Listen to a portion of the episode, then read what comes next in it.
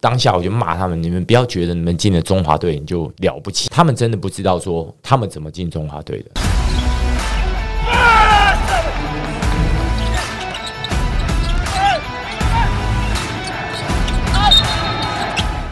话题人物对号入座，坐哪里？球场第一排，耶！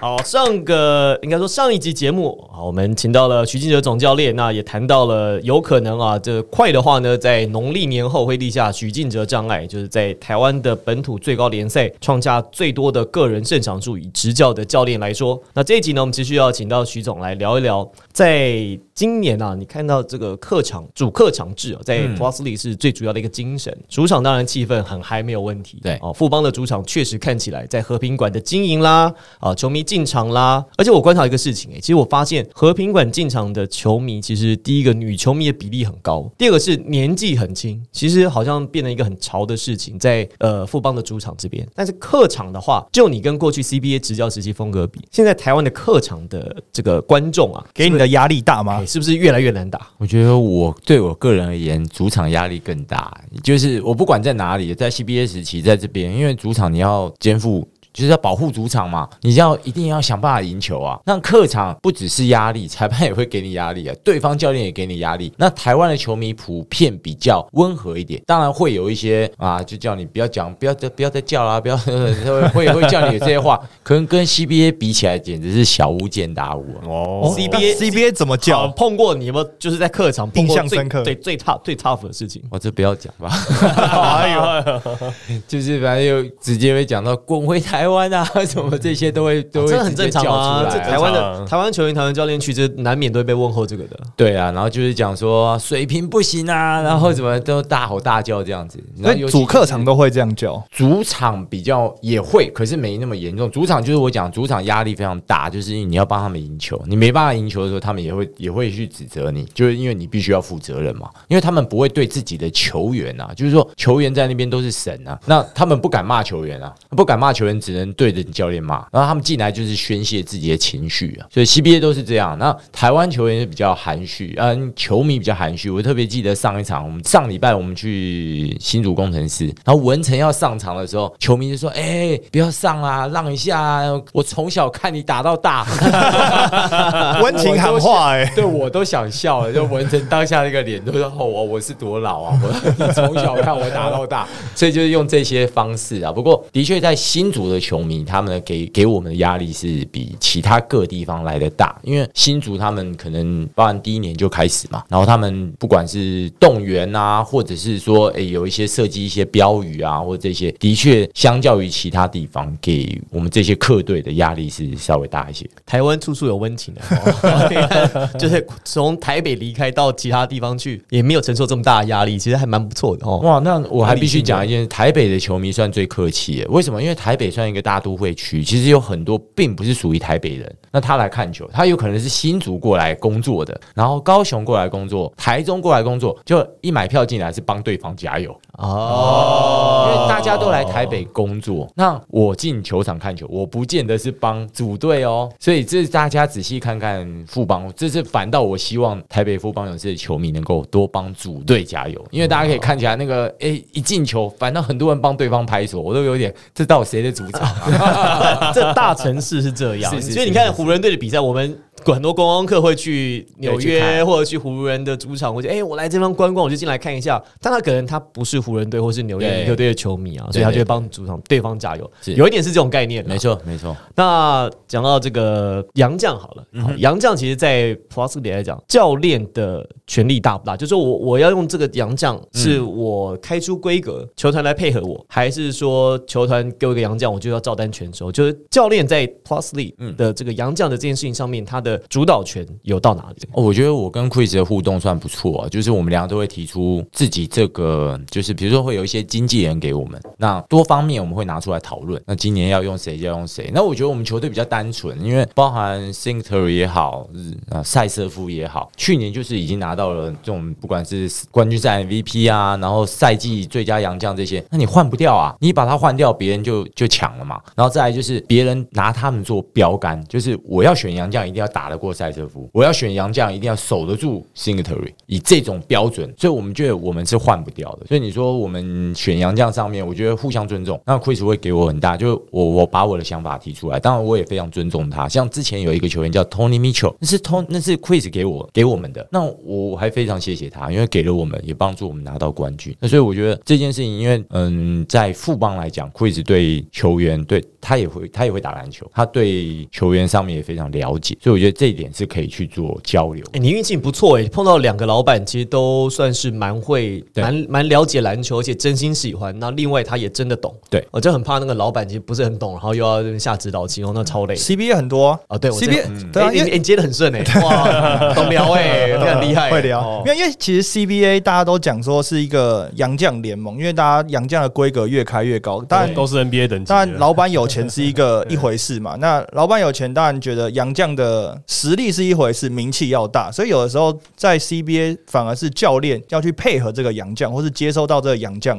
高层把洋将找好，你就必须，然后教练这边就必须要照单全收嘛。应该是这样讲，在台湾至少我知道的好几个球团是教练，如果说希望什么样的洋将，或者是我要用这个洋将，不用这个洋将，其实球团会蛮尊重主教练的意思。嗯哼。可是，在 CBA 是不是真的洋将主导的比例跟球团的高层主导的比例比台湾多很多？我百分之五十会回来也是这个原因啊，因为在第一年我过去的时候就碰到，就是说杨将高层会跟我们讨论，可讨论完以后，最后他不会选你要的人啊，因为选这叫告知吧？讨论呢？就是他会告诉你说，哎、这个杨将之之前在 CBA 的创造多少的记录，很好，很好，很好。可是纵使我去研究以后，我发现他可能不适合我的体系，然后他的打法可能会不适合团呃团队作战。那我会觉得你找我来，就是希望把我的东西打出来。可是一个杨将来，并没有办法把我的体系去做加分，所以当时我们会有去提。我记得你换了几个洋将嘛？对，所以后来当时这个杨将一来的时候，就是哇，练球我也不练，反正比赛我打就好。那你叫我打什么不要，我画战术给你，那我我怎么可能跟他合作？哇，所以当时会发已经发生这个很多状况。洋将画战术给你，他的意思说这几个战术适合我。啊，他要这个东西，对，他说点餐啊，他他的意思是说我我喜这些东西可以帮助他打得更好。他并没有讲说是我们团队。那后来我们自己，我当时带 CBA 的这些本土球员就开始有些反应啊，你打这些东西全部都是他要打，都是他在得分，他刷数据，接下来可以拿一个大的合约。对，那嗯那边的合约是一百万美金起跳啊，一个赛季哦，而且是实拿税后、哦。还有重点是他赛季很短，他的赛季呃因为打的 NBA 短很多，对大概打三四没有，就是40场吧等于是他 CBA 打完之后，他还会回去剪剪一下 NBA 的尾刀啊，或者是别的别的南半球的联赛，刚好对对时间错开。是是是，所以就是当时的杨绛他们的想法都是这样，所以大家都非常懂了，就是他可以想要去一年可以拿两份合约，这是他们在想的事情。然后对我们对于当教练来讲，第一个本土球员就不喜欢你啦，你没有办法跟大家融合在一起的时候，那怎么样去做合作嘛？所以在那边的确是高层，因为他们是付钱的，他们的确会去决定杨绛的走向。那其实讲到洋将，那就还是要谈跟本土之间的合作嘛。那嗯 CBA 的本土球员其实才都很好，对就是他的身材，因为从青训一直到真的大队来讲，他们的人才非常非常多，但好教吗？哇，我觉得这也是回到个性问题啊，就是说有些球员非常好教。我去的时候，大家都知道我是台湾来的，然后中华队教练，他们也在国际赛有看过我，然后我教的球队里面也有以前在过中国队的，所以就变成说，诶，也认识我。那这种认识我的其实比较好教，他们比较土根性比较强。因。为有被打败过嘛，有 被击败过就哦，对，这个击败过，这个也这个要就大概比较认识啊。那有些是土根性，就是在当地的球员也不知道我是谁，然后去的就是，然后你要来称王，甚至是说他觉得这个退休以后这个位置是他的，我是来抢他位置的。中中国都是这样，对，所以这一种就很难教啊，就是他就是反正想尽各种方式就要去组这个小团体，要把你干掉，把你弄走，对？对，把你弄走，反正成绩就不可以好，好的话他就没一个，他就不能接这个位置，所以其实是有这样的状况，各队都有啊。你去之前有想到这件事情吗？当然没有啊，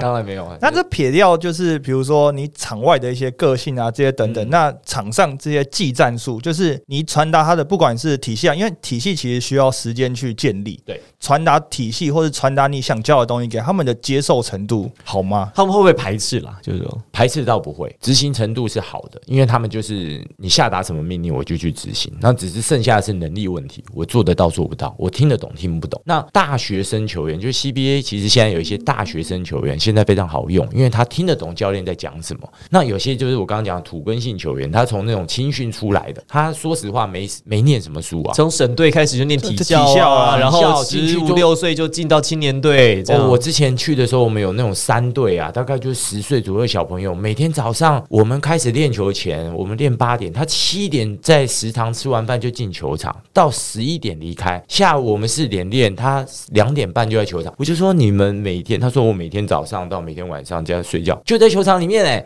他都没有受到很呃，基本上你被送到这样的青训的球队，你没有受到任何的教育，所以他的应对变得很差，然后就是反应上面就是没有很好。就很机械式啊，就变成说球来我就投，或者是看到篮板球我就去抢。他们有发现这个问题之后，就这个青训的制度就慢慢越来越少，所以就变成现在 CBA 也要选秀嘛，有很多那种大学生球员进到这边，因为他们发现这样的球员脑筋是好的。CUBA 他们中国的本的大学大专联赛，对，那大家可以回溯一下为什么李学林过去打这么好，洪志善过去就是那种小个子台湾的小个子球员过去的时候，我们脑筋很灵活，可以去做一些应变。那那边有很多的外教，很喜欢用台湾的球员，因为脑筋灵活。那大概他们也看到了这一块的时候，就开始去大量从 CUBA 里面去选材。所以在中国，呃，在应该说，所以在 CBA 执教最困难的地方是什么？我觉得跟高层的互动。对了，就是需要很多永无止需要境的需要柔软的手腕手腕嘛，跟投篮一样这样你。必须要去尊重他。如果再来一次去 CBA 的话，就在时间倒流的话，对，你会做什么事情？就是回到山西那个年代，你会做什么事情？嗯，我觉得我可能会妥协一半呢，因为我现在后来慢慢了解，就是妥协并不是说要找到中间的平衡点呐、因为他们的执着，他们也有他们的压力，因为我们当时的领导他也有上面给他的压力，有书记给他的压力，我才知道说呃我有压力，他也有压力，所以他会下指而且导棋而，且他压力国家级的，对，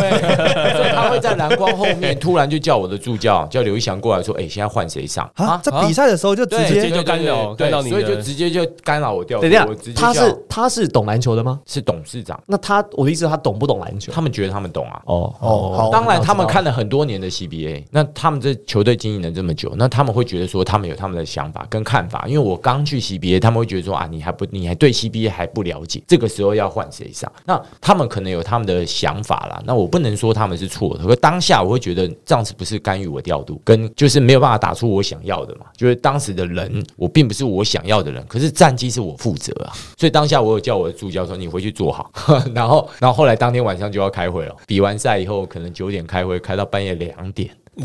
说九点开到两点，两点是真的不你们是在 KTV 里面吧？还是在哪里？所以我们当时花了很多时间是在开会上面，而不是练球上面。那输了球是全队的球员跟教练一起坐在一个会议室，一起开会到两点。哇，所以靠我们当时就是开会这件事情，我会觉得哇，我怎么到了 CBA 去，我们永无止境的开会？哎，这件事情有人知道？吗？我会台湾有讲过吗？嗯，是没有啦。因为我因为我完全没有，呃，应该说去过 CBA 的执教的教练本来就比较少，都是球员比较多。可能我觉得不同，可能不同球队有不同的文化文化跟状况。那我们球队因为是国企啊，就是当时我在的球队是汾酒山西汾酒，对，他是国企。那国企就是说我刚讲的，我们董事长是上面派下来的，然后他上面也有更高的指导长官，然后在主场他也输不得压力，不止我有，他也有输不得压力啊。真的是国家级的压力耶。对对对对对，当然很多很多状况啊，其实说现在回想起来非常有趣。那你有考虑再回 CBA 嘛？如如果果再有机会的话，如果之后比如说跟富邦的合约结束了，那副阶段性任务达成，那你也拿到很好的成绩了。对我然后 CBA 有球队找你你，会想要挑战看看吗？就是再一次去挑战。时空背景不同啊，就是好像已经是不是已经有过了？我当时为什么我挑战的目标是什么？就我当时很就四十出头，刚从浦原那时候四连霸下来的时候，那中华队刚退没多久，那那时候想要去的目标是因为我觉得那个是一个职业的环境。那当时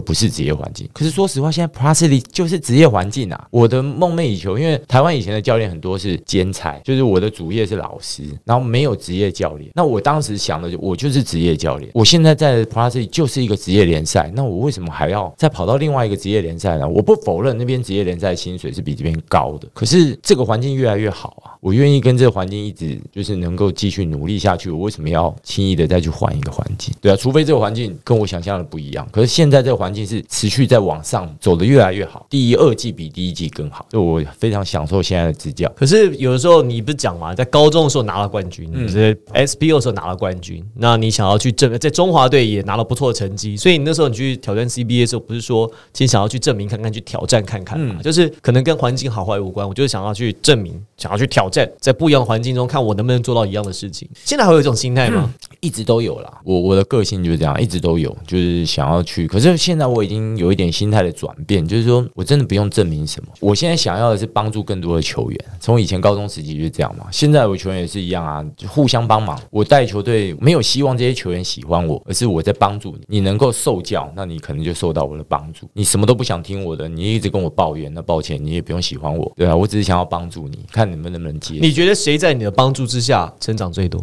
以前到现在，高中呃 SBO 现在都可以。我我觉得应该有球员来发言的，不过我自己认知，你如果要我点名，我会说蔡文成。哦，那肯定，那肯定，那肯定，对，因为蔡文成被我定过很多次，从当时我请小胖在联电杯把他找出来，到了呃浦原嘛，以前一开始通风，然后到浦原的时候，其实呃之前的中华队教练零九年的时候是郑光喜郑教练，这件事情我记得非常清楚，就是郑教练在选中华队的时候，他只选了八个人，然后剩下四个人，当时我跟三哥是助教，我永远记得郑教练一句话，说来许教练你选两个你们球队的，然后三哥你选两个你们球队的，我们总共十二个人，然后当时我们球队打，我觉得有前瞻性的就是文成跟吴建龙，所以我当时拉了这两个人进去。后来一回来的时候，我就觉得文成有大头症，吴建龙也有。当下我就骂他们：你们不要觉得你们进了中华队你就了不起你们进的时候还是我推你进去的，你还以为你厉害嘞？他们不知道，球员不知道。后来知道吗？文成我是有跟他讲，吴建龙我不确定，可是他们真的不知道说他们怎么进中华队的，因为后来的练球，文成在我开会的时候，常常会大家如果在球队里面就会发现哪个球员有没有心，就是当教练在讲话，他躲到人的头的后面，就你没有办法让我直视你的时候，我就觉得这球员已经态度上有出问题。我。跟你讲，真的就跟你在大学教书一样，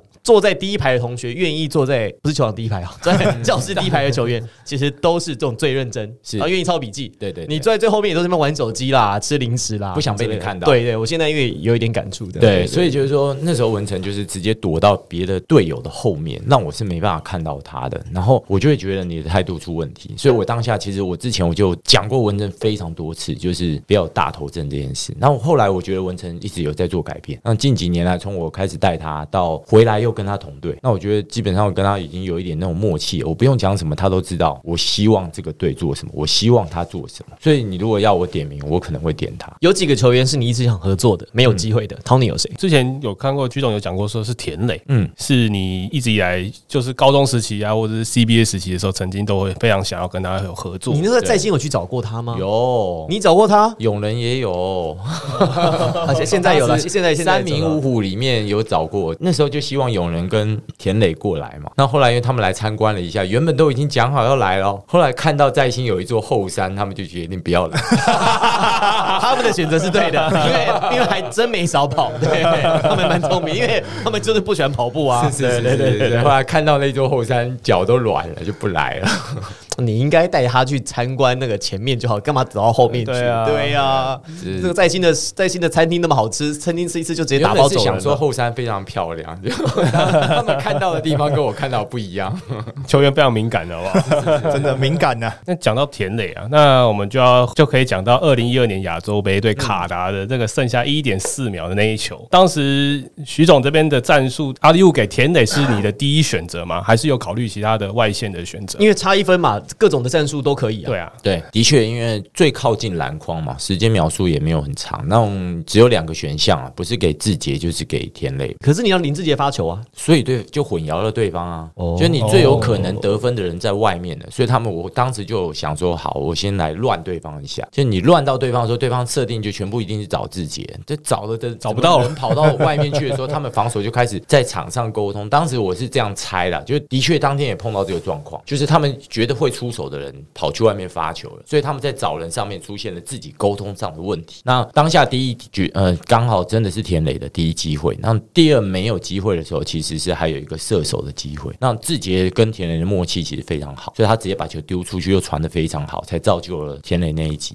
这几年带中华队哦，徐总的战绩是最好的。我们后来有归纳一些原因，我们发现就是你蛮会在场上去调整你的作战计划，就你应变的时间很快。我发现有的教练他的手中的筹码很多，但他的牌可能他没有把他当时最好的组合给打出来，或者是他可能就觉得说我这个组合是最好，但他没有反映到说，嗯，对方如果说是出这样的牌，我可能我换另外一套组合，其实刚好是刚好可以磕到你的。你在这方面其实做的很细腻、欸我觉得我可能思维跟人家比较不一样嘛，就是我我赛前不会去说我要谁对谁，哎，就是你们两个对对对对对我就是这意思去了我要换谁，对对对我就喜欢做这样的一个嗯预测啦，就是我真的不能去预测对方教练要做什么事事情，我只能去做我现有的人去做一些安排。那我不否认我在之前就是应该讲，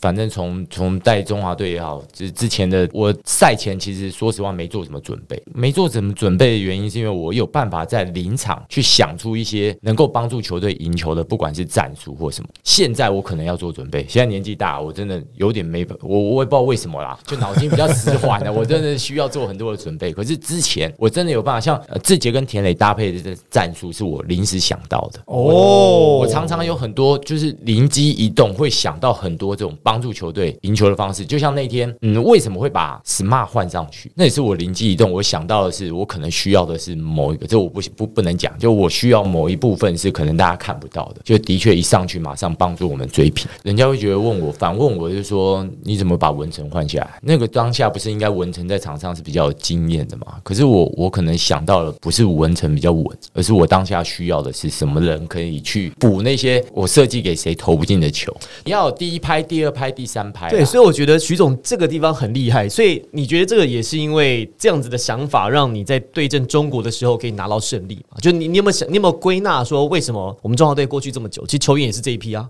黄金时代其实也不是第一次打国际赛，这么多的教练带过，可是就是你打败过，而且还两次。你有没有想过，为什么你可以击败中国队？呃，我觉得这个要归纳很多部分的，因为我觉得我比较幸运的是，这些球员，黄金时代球球员在十八岁的时候，刚好是我带他们打亚青，所以他们在高中时期就认识我，然后也知道我的个性，然后也知道我的训练方式，然后到了成年队的时候，刚好我也到了成年队当教练，然后刚好在中华队带到了他们，所以他们其实跟我一点都不陌生，也都知道我的执教方式，然后再就是我的用人不会好像很单一，我基本上能够上的人，在不同阶段时间我都会上，然后我给他们一个目标设定，然后就是比如说在半场之前，我告诉我们先追到十分吧，十分以后我们才有机会。你一直在十分、十五分以上，我跟你讲，这样球一点机会都没有。对啊，所以就是在那一天的时候，我们特别有讲说，嗯，不好打，那你把它打好嘛。那打好怎么样把它打好？先给他们一些目标。那半场的时候，洪志山丢进那个三分的时候，哇，到十分以内，我们的小目标达成了。而且是一个这么远的距离对，你会觉得，所以你那时候你的那个听狗又来了，就是哎，今天好像有气哦哎，蛮顺的哦，所以就觉得有机会。我我不敢这样想啊，我只是说下半场我们先先能不能先追平嘛？你要赢球先追平啊，先追平以后我们再那那时候气势整个就起来了。从落后十七分到赢了十八分嘛，那徐总，当天你整个感觉好吗？就从赛前开始，就是包括你的一些，你的预感准不准？就是你的一些 routine 啊，整个赛前的感觉是好的吗？其实我没有一场球感觉赛前觉得会赢呢、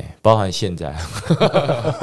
我在备战的时候，我都是类似是那种哀兵出击那种，我就哇怎么办？今天会不会赢不下来？会怎么怎么？我从以前到现在都是，所以你不要讲中国，我对到菲律宾或对到任何一个队，我都觉得我不会赢啊。我备战现在 Plus Lee，我在以前从。反正我也不知道这是我的个性，就是不是那种好像一直很有信心的那种。我我觉得我不需要信心，我要的是准备，就是准备好能不能赢，就是就是战术的设定啊，跟场上的发挥了。非常务实哎、对，所以我我不会去说你刚刚讲说我那天有没有很好的一个感觉，只有我们今天可以赢球，我从来没有过。但是他那那一次想去去打那个亚锦赛的时候，当时的球员们的调整的状况是真的有那么好吗？就是说可以也可以就是打击败中国队这样嗯，整体的调整啊，应该讲说，第一场我们在主场，在全菲律宾的球迷前面逆转了比赛那一场之后，我们就感觉到哇，我们那一年是好像什么事情都有可能会发生。因为那时候在菲律宾主场，你要去赢菲律宾是相当困难的一件事情啊，因为他们也是动用了 PBA 的明星队嘛，因为又是在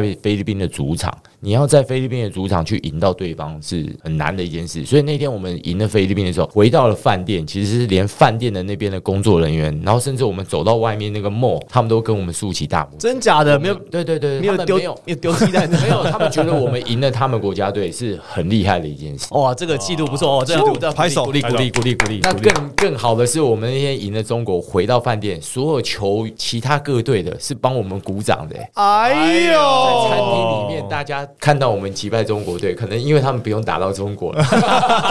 也，对耶，也是也是，谢谢你们蛮务实，蛮实际。敌人的敌人就是我的哎朋友，对对对对对，没错没错没错，真真的就是这样，就是这样真的就是这样。那你看，你跟很多的球员搭配，现在包含像曾文鼎啦，哦，还有包含在这个吴代豪啊，是。像那个时候讲，其实都是因为你过去在在新带过他们嘛，嗯，所以蛮可惜的是，因为在后来在新的球队就解散了，所以对对。大概在新出来的球员，大概到这个世代差不多，在几年可能就以后没有在新的球员了。对，那当时你是怎么样去在新回去带领这个球队呢？因为我知道你是校友嘛，对对对。那可是你怎么会突然有这个契机，想说我要回去当教练？嗯，我之前有讲过，以前我是在松山嘛，跟黄安龙一起搭配的时候，我先到了松山。那因为万龙那时候还想打球，那时候在飞图，我们两个一起当队友，他还想打球。那我先委托我那时候受伤，就先你先去帮我带松山。我说好。后来我带着松山跟在新打了一场比赛，然后那时候就是陈兴安高二的时候，欧阳靖和他们高三，就打的时候哇，差点把在兴打掉。那时候在兴是算欧阳那一批就是要拿冠军的那一队，哇，差点把他们打掉。就在兴就说：“哎、你自己学校友，你想当教练你就回来吧，干嘛在别的学校？”那我说：“那学校在兴，因为当时教练很多、啊，就是很多很有名的蔡守礼教练啊，哦，他那时候在那边吗？郑金城教练，因为其实在兴蛮特别，校董非常喜欢篮球，所以他把很多对这些呃想要帮助在新的这些教练全部都进去帮忙。”游子毅老师是是我的高中教练，对，是我高中教练。哦可是有很多人在旁边帮助游子怡老师、蔡教练啊，然后郑金城郑老师啊，然后很多老师都在在新帮助过在新。然后因为那一年刚好万隆不在，所以我就带着松山比跟在新比赛，然后比的当下被在新看到，后来就说要不然就找我回去谈，就说要不然你真的想当教练，你要不要回来好了？所以就是在那一场比赛之后被在新看到，然后在新就邀请我回去。讲到松山，那嗯你带过松山，可是你跟黄文龙，因为是我记得你说在飞陀时期那个宿舍左右床睡睡这室友啦，对，是左右床。可是后来是你们为什么在场上看起来总是好像很对抗性很强？你们还好吗？我跟他很好啊，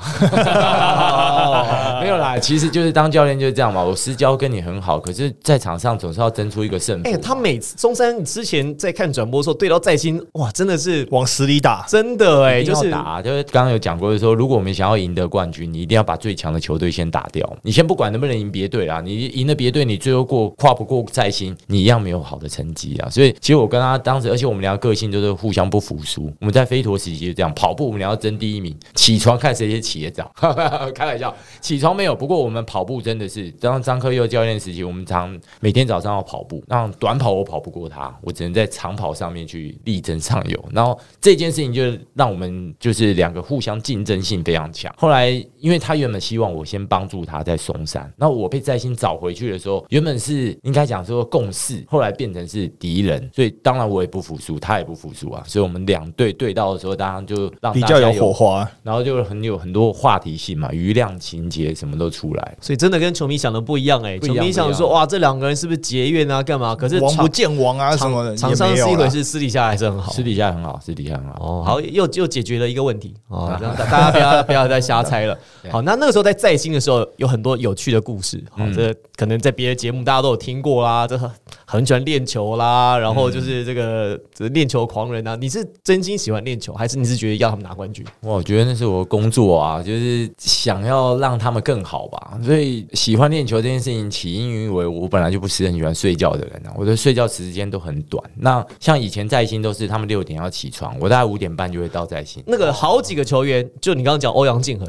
对，他说我那个时候，因为他是高三的时候才跟你是是是是执教到的嘛。对对对，他说我们那时候住校哦，他说我们六点起床，他说我们起床的时候，他就是在楼下那时候他徐正教练已经在楼下等我们。他说他从哪，而且他还开车过来，还比我们更早对。我们住在学校里面还没他早，而且很多人都讲过，包含上次吕正如比赛来讲，他说你爬都爬进球场他说你。你脚呢不舒服，然后连哦爬要爬下楼，再爬上车，然后再开到学校。你记得那你记得那一次吗？对，就我脚之前不是韧带受伤嘛，哦，就是就是那一次受伤啦，对。就反正韧带受伤，就后来就是脚常常会有不舒服的状态，嗯然后可是我都反正我就会不允许自己练球不到跟练球迟到这两件事情是犯了我的大忌，所以我自己就是一定要比球员早到。你心中的在新的最佳五人是谁？从以前带到现在带过，真的很难去，每一时期都有自己每一个球员，每一个不同的时段都有不同好的球员。可是我真的对欧阳靖恒的控球真的是非常称赞，所以我一号位我绝对会放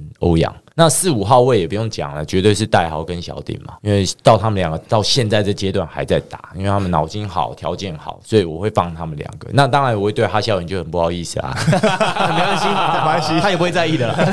我 对对对，对，哈宝宝也也不错，脑筋也好，可是他就是一个个性太皮皮的，喜欢打别人，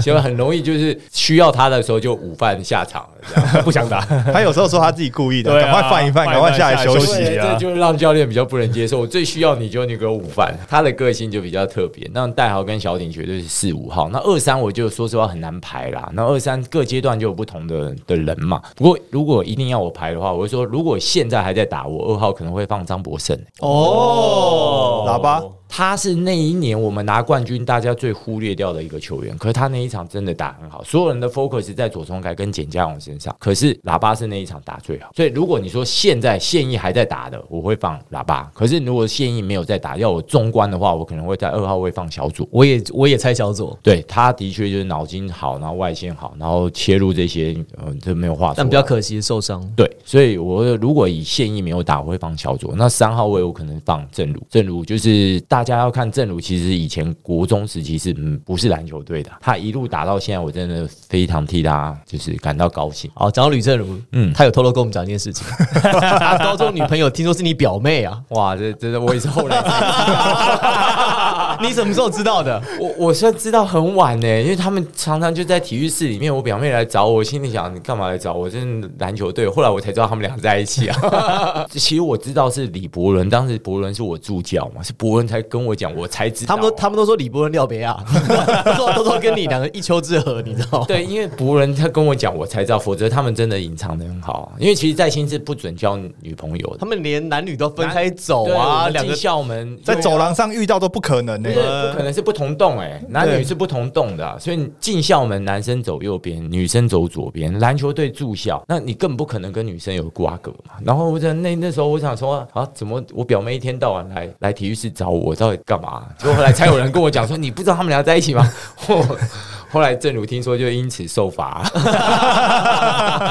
在进这些球员好带吗？很好带啊，因为学校管得很严啊。学校的管得严，并不是我也严呐、我就已经是这种个性的人了。然后学校其实在管理制度上面，在新绝对是 HBO 里面算是数一数二严的学校。呃，其实因为你的经历很特别啦。嗯，好，你在这个 HBO，你以前打的是乙组吗？还甲组？我自己在在新的时候是乙组，是乙组吗？我记得。对，呃，大学端有打到台北科大哦科大就是台北工专，现在台北科大，然后后来呢，就是到飞陀队，很快就转为教练了。是因为其实你在这个经历上面跟很多球员正规的这个养成其实不太一样，不一样不算是科班出来的教练啊。你看很多教练都要打到国家队啊，打到国手啊，甚至是线上的甲组球员，你都没有。嗯嗯，你有没有想过，如果你没有走篮球这条路，你会想做什么事情？你现在会在干嘛？哇！我现在我其实在，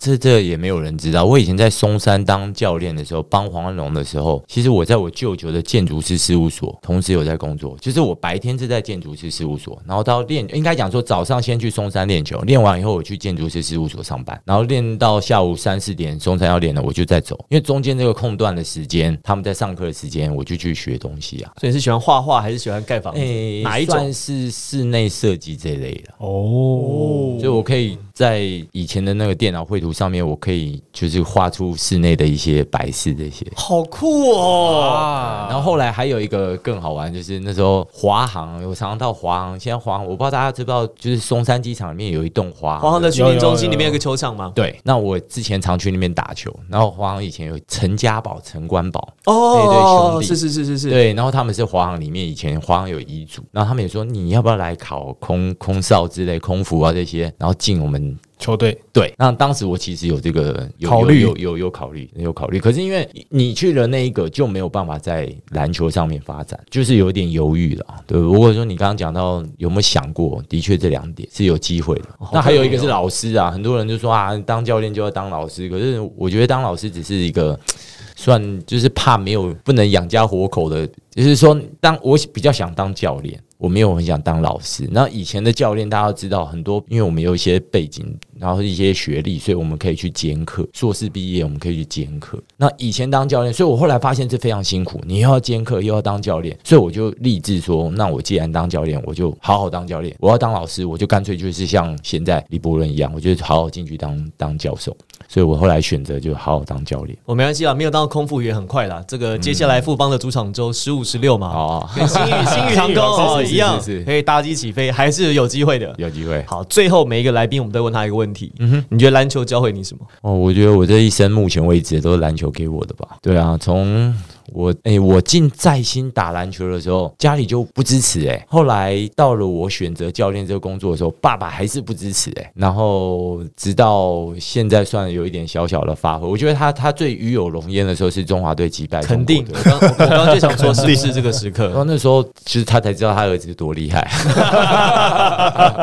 那像现在就是我两个儿子都对我这个工作就觉得哇，尤其我大儿子嘛，在学校都知道说哎他爸爸是谁，所以他就觉得哇我爸爸很厉害，所以能够利用这个工作让我爸爸让我两个小孩都能够与有荣焉，我觉得这样就够了。好多人都这样讲哦，施静友也这样讲，然后哎，吕正武也这样讲，是他们都说希望我儿子以后提到我的名字，会知道我是射手啊，我是国手。啊我有一点成就在场上的时呃或者是，说施静友也说希望我这个好好打球，然后我爸爸妈妈就可以以我为荣。好多人都这样说，对啊，因为你生活到这个阶段，就当你有小孩的时候，你就会知道说小孩对你有多重要。那反过来，我们上一辈多希望我们望子成龙、望子望女成凤嘛，对不对？好，我们非常谢谢徐静的总教练在这个播控啊，真的是百忙，因为他来这个录音的时候呢，他练完球来，然后呢。录完音再去练球再去。练练球。这个二十年来还这么喜欢练球，这这点倒是没改，非常感谢他。我们谢谢徐子教练，我是王柏林，我是 Tony，我是 Henry。我是许记者。练习让你变得更完美。